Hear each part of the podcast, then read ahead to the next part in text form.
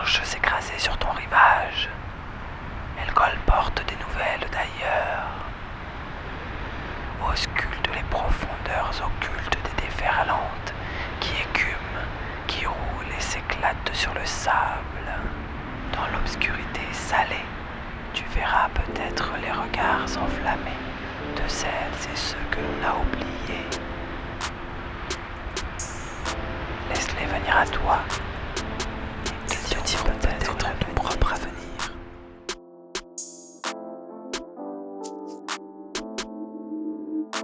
Bonjour et bienvenue à tout le monde, vous écoutez l'actu des oubliés et cette semaine nous allons parler du pays kanak et de la légalisation de l'avortement en Argentine.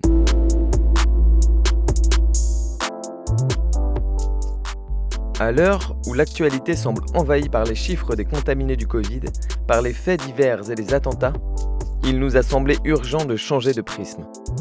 Le monde est un océan qui se soulève. Au cœur de ces vagues règne ce qui fait de nous des êtres vivants. Écoutons déferler cette écume. L'actu des oubliés, c'est l'histoire au quotidien des millions d'anonymes qui sont acteurs et actrices des luttes populaires à travers le monde.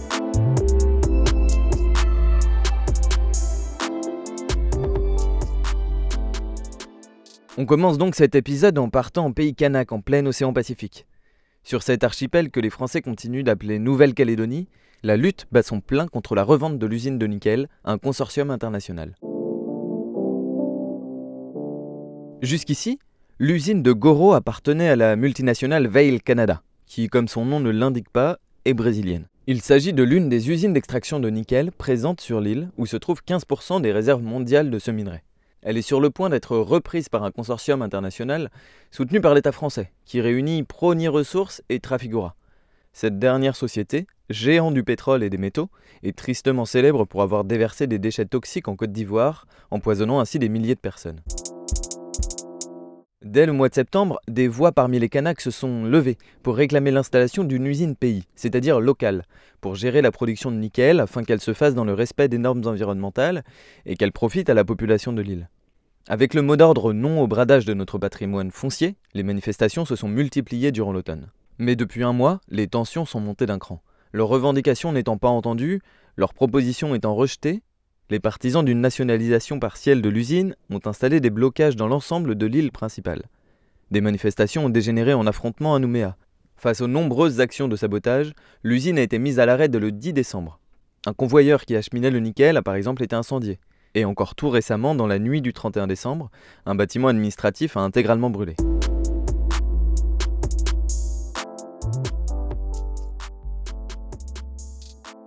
Alors cette lutte, c'est pas juste une affaire de nickel. Symboliquement, c'est le colonialisme qui est mis en cause, l'exploitation des ressources de l'île par des entreprises occidentales au détriment de la population. Les Kanaks refusent de voir les richesses de leur sol pillées au profit de la seule élite locale et de lointains banquiers.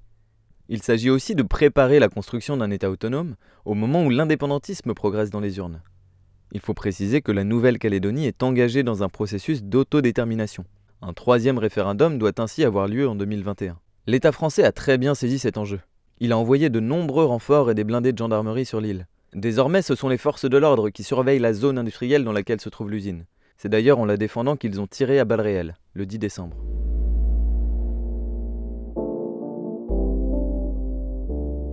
Peut-être pire encore, les colons loyalistes sur place ont installé plusieurs barrages tenus par des civils armés. Et il y a eu cette manifestation à Nouméa, organisée par le gouvernement pro-français et le Rassemblement national, durant laquelle on pouvait lire des slogans tels que Ici c'est chez nous. Les marcheurs y prônaient une défense des intérêts privés et dénonçaient la lutte des Kanaks pour la nationalisation. Au contraire, pour les indépendantistes du FLNKS, le Front de libération nationale kanak et socialiste, le nickel signifie la viabilité économique d'une future indépendance et doit rester dans le giron public. L'instance coutumière autochtone de négociation considère quant à elle l'opération comme un hold-up et une spéculation boursière. Elle veut finalement protéger le minerai du Goro de l'appétit grandissant des multinationales. Michael Forrest, secrétaire permanent en charge des relations extérieures au FLNKS, est inflexible. À reporter, il affirme À l'heure actuelle, on ne peut pas trouver un accord. On ne veut pas de Trafigura. Quand on parle de droit commercial international, il y a des règles. Ce n'est pas un pays de non-droit, un pays dans lequel on va piller les ressources au nez et à la barbe des populations locales.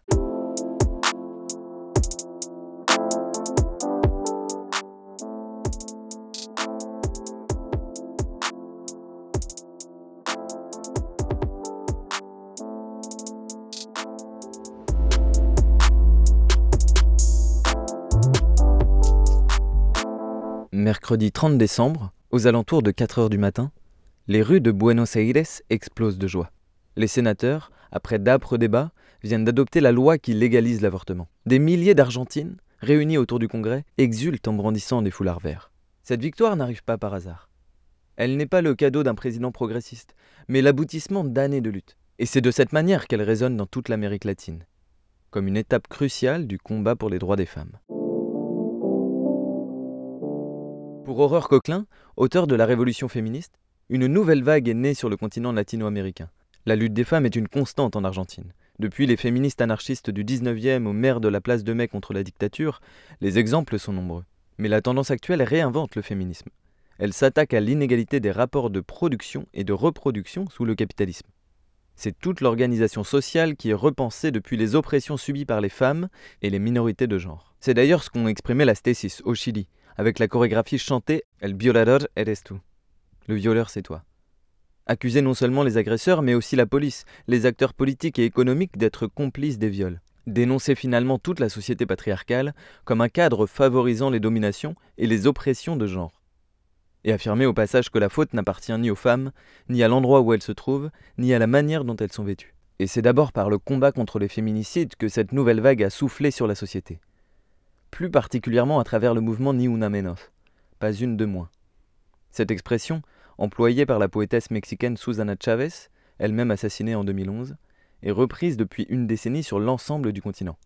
Et c'est en Argentine, en 2015, que ce soulèvement a eu le plus d'écho, même s'il a vibré à l'échelle du continent. Surtout, il a été l'occasion de cette prise de conscience que c'est la vulnérabilisation des femmes par l'ordre social qui fait d'elles les victimes de violences. Peu à peu, on prend conscience que le problème n'appartient pas seulement aux mœurs, qu'il n'est pas seulement d'ordre judiciaire, mais qu'il est structurel. En Argentine, les femmes ont été en première ligne des luttes durant la présidence de Macri, entre 2015 et 2019. Le président de droite, multipliant les réformes antisociales et les pactes avec le FMI, a dû faire face à de nombreuses marches de femmes dès 2015 et à la grève des femmes en 2017. Le slogan Nos queremos vivas, nous nous voulons vivantes, avait d'ailleurs été transformé par Nous nous voulons vivantes et désendettées. La répétition de ces marches, réunissant des centaines de milliers de personnes, a permis par exemple la mise en place d'allocations pour les enfants des victimes de féminicides. Bien entendu, la revendication du droit à l'avortement a toujours été au cœur de ces luttes. L'illégalité de l'avortement a d'ailleurs été pointée du doigt comme un féminicide en soi, en plus d'être un révélateur des inégalités sociales. Chaque année, 400 000 Argentines subissent un avortement clandestin, 10% finissent à l'hôpital après des complications, et fatalement, plus une femme est issue d'un milieu populaire, plus son avortement est risqué. En 2018, le droit à l'IVG est revendiqué avec une telle détermination qu'il ne quittera plus l'actualité argentine. Une marée verte se déverse dans les rues. Toutes les classes sociales, toutes les générations se mobilisent, des lycées aux usines. Plusieurs mois de lutte qui débouchent sur l'écriture d'une loi de dépénalisation adoptée par les députés, mais rejetée par les sénateurs. Les féministes, loin de se décourager, maintiennent la pression. Alberto Fernandez, élu président en 2019, fait finalement du droit à l'IVG une promesse de campagne après plusieurs revirements, plusieurs hésitations. Cependant, depuis son élection il y a deux ans, il a multiplié les prétextes économiques et sanitaires pour repousser l'échéance. Heureusement, les femmes argentines, si près du but, n'ont rien lâché et il a finalement cédé. Depuis quelques jours, les femmes argentines ont le droit d'avorter légalement et gratuitement. Il est donc permis de voir cette victoire comme un symbole déterminant et victorieux sur le long processus de changement radical en Amérique latine. Une inspiration pour les femmes chiliennes qui ont joué un rôle déterminant dans la révolution qui est en cours dans leur pays. Un point lumineux pour les Mexicaines qui luttent de manière acharnée alors que les féminicides battent des records. Et jusqu'au Paraguay, où les paysannes se mobilisent pour exiger l'égalité de genre dans la propriété de la terre. Finalement, cette légalisation de l'avortement en Argentine est un signal envoyé aux autres pays du continent et au monde entier. Si on pousse assez fort, le patriarcat finira par tomber.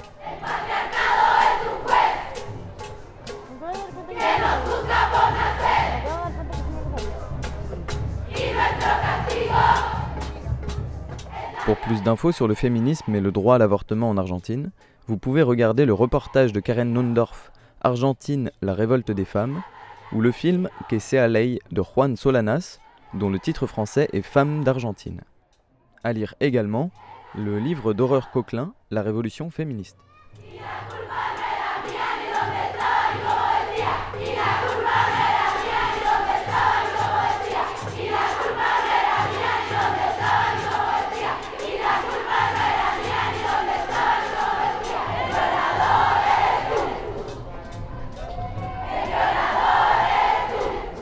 L'actu des oubliés. Histoire quotidienne des luttes populaires. Chronique réalisée par Melaine Fanouillère. Musique Pierre Furet. Tous les épisodes de L'actu des oubliés sont écoutables et téléchargeables sur l'audioblog Arte L'actu des oubliés.